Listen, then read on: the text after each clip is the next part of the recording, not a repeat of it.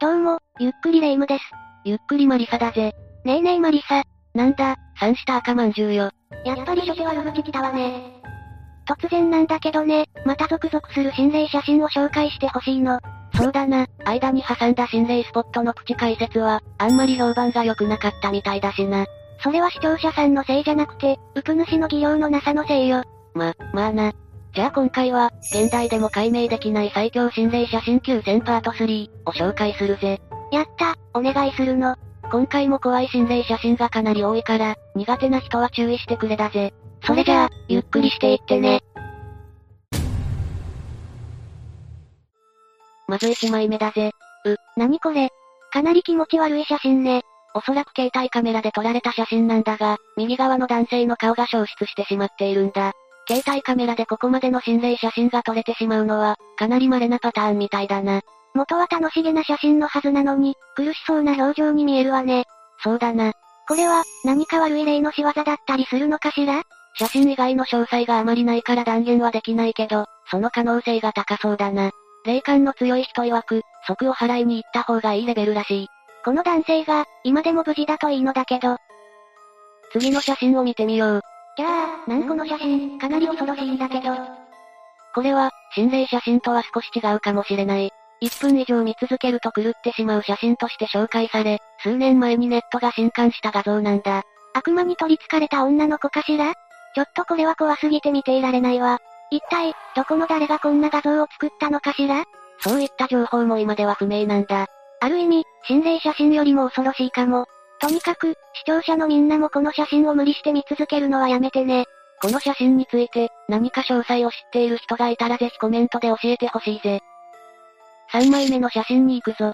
これは、一目見てどこが心霊部分かすぐにわかったわ。後ろのテレビに子供の顔みたいなのが映ってしまってるわね。正解だぜレイム。日付が95年だから、おそらくインスタントカメラで撮られたものだろうな。テレビに人の顔が映ってしまっているが、この時テレビの電源は切れていたそうなんだ。じゃあ、この顔の主は一体誰専門家によると、この部屋に関係する自爆霊や子供の霊では、ということだ。ちょっと寂しげな表情だし、何かを訴えかけているのかもね。これは、一部では合成を疑う声もあるが、本物の心霊写真だと指摘する声もある。どっちが真実なのか気になるわね。もし本物だった場合、この霊自体からは攻撃的な雰囲気は感じないことだけが救いかもな。次は、平成中期頃の写真かな平家たちの何気ない写真って感じね。だがこの写真には、ちょっと危険な存在が写っているぜ。すぐにわかっちゃったわ。二人の後ろに、青白い男の子が映ってるわね。これは本物の霊だった場合、かなり危険な存在だと指摘されているぜ。確かに、血の気の引いた顔でこっちを睨んでいるようで恐ろしいわね。しかもこの霊、涙を流しているように見えるんだけど、本当だな、より一層恐ろしいぜ。さらに、背景から察するに駅のホームで撮られた映像みたいなんだよな。すると、この霊は駅に縛られている霊とか、何らかの事故に関係する霊なのかもその可能性は高いかもな。霊だった場合、この類の霊は危険性が高いと言われているから、もし同じような写真が撮れてしまった場合は注意してね。次で5枚目の写真だな。海水浴を楽しんでいるキッズの写真ね。でこれもどこが心霊部分かすぐわかったわ。明らかに少年のものではない手が、はっきり写っちゃってるじゃない。今日は感が鋭いな、レイム。レイムの言う通り、誰のものかわからない手が写っているな。けど、後ろに親や兄弟が潜っていて、ただ手を出していただけだ、という指摘もあるみたいだな。けど、この浮き輪は子供用に見えるし、もう一人この中に入るなんて無理じゃないそうなんだ。その指摘もあり、これは本物の心霊写真だという声も多い。ましてや、水辺で不可思議な写真が撮れた場合は注意が必要なこともあるから、加工だと流してはいけないかもしれない。どういうこと過去に現地で亡くなった霊なんかが、何かを訴えかけているパターンもあるからだ。そうだった場合はかなり怖いわね。あとは、この少年の無事を祈るばかりね。次の写真は、当時物議を醸した写真なんだぜ。これは、週刊誌か何かに載った写真かしらそうだぜ。2006年に起きた、秋田県児童連続犠牲事件に関する報道写真なんだ。被害者となった少年らしき姿が容疑者宅に写っている、と大きく話題になった写真なんだ。怖いけど、悲しすぎる。これは一体、どんな事件だったの容疑者は自らも子を持つ母親だったんだ。我が子である9歳の長女と、近所に住む7歳の少年を手にかけた。自分と娘は警察の捜査ミスによる被害者だ、と訴えていた容疑者は、結局は嘘がバレて捕まることとなった。何それ、心霊騒動はさておき、ひどすぎる事件ね。そして、その被害者の少年が例として写ってしまったのではと話題になったのがこの写真なんだ。当時はテレビでも検証の特集が組まれるほどの話題となっていたんだ。もしもこれが少年の例だとしたら、やっぱり何か訴えかけたいことがあったのかもね。そうかもな。この世界に心残りもあったかもしれない。これは心霊写真家の真偽はともかく、かなり悲しい写真ね。そうだな。リアルタイムでの写真の話題性の大きさを覚えている人なんかがいたら、ぜひコメントしてほしいぜ。7枚目の写真を見てみよう。わ、私が苦手な白黒の写真が来たわ。これはあるオフィスで撮られた写真だそうだ。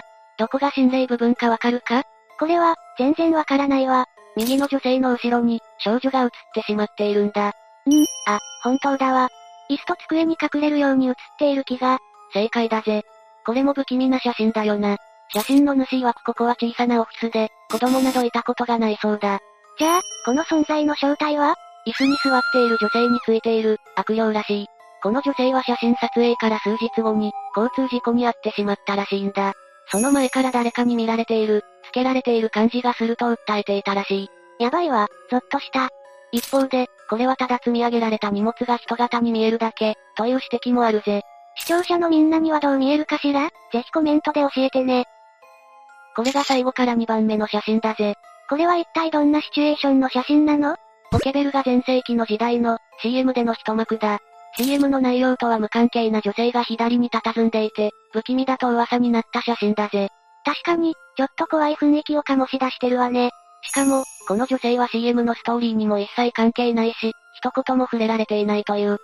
何それもしかしたら、本当に誰も知らないうちに写ってしまった存在なのかもそれも考えられるという、怖い一枚なんだぜ。生身の人間だとしても、CM にこんな不気味な雰囲気の人物が映るなんて、少し異常だよな。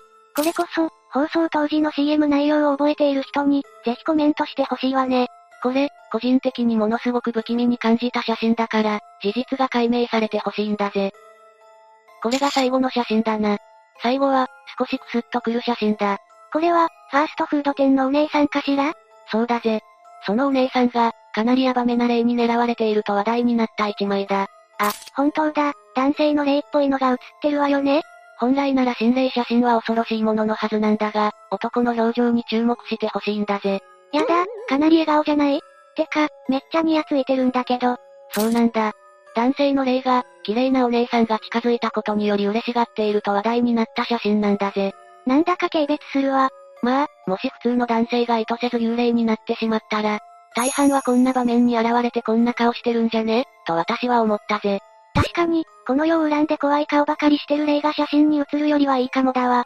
この写真の真偽はともかく、私は嫌いじゃない一枚だな。ネット界隈でも、死後の世界も悪くないな、成仏だけが全てじゃないね、などの愉快なコメントが寄せられていたぜ。みんな幽霊になること検討しててくさ。とまあ、以上が、現代でも解明できない最強心霊写真9000パート3、だ。いかがだったかなかなり不気味な写真から、コミカルな写真まであって満足度が高かったわ。また次の動画も楽しみなの。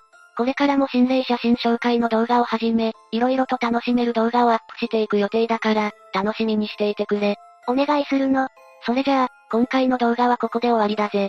紹介した写真について詳しい情報を知っている方をはじめ、みんな気軽にコメントしてね。高評価ポチッもよろしく頼むぜ。最後までご視聴ありがとうございました。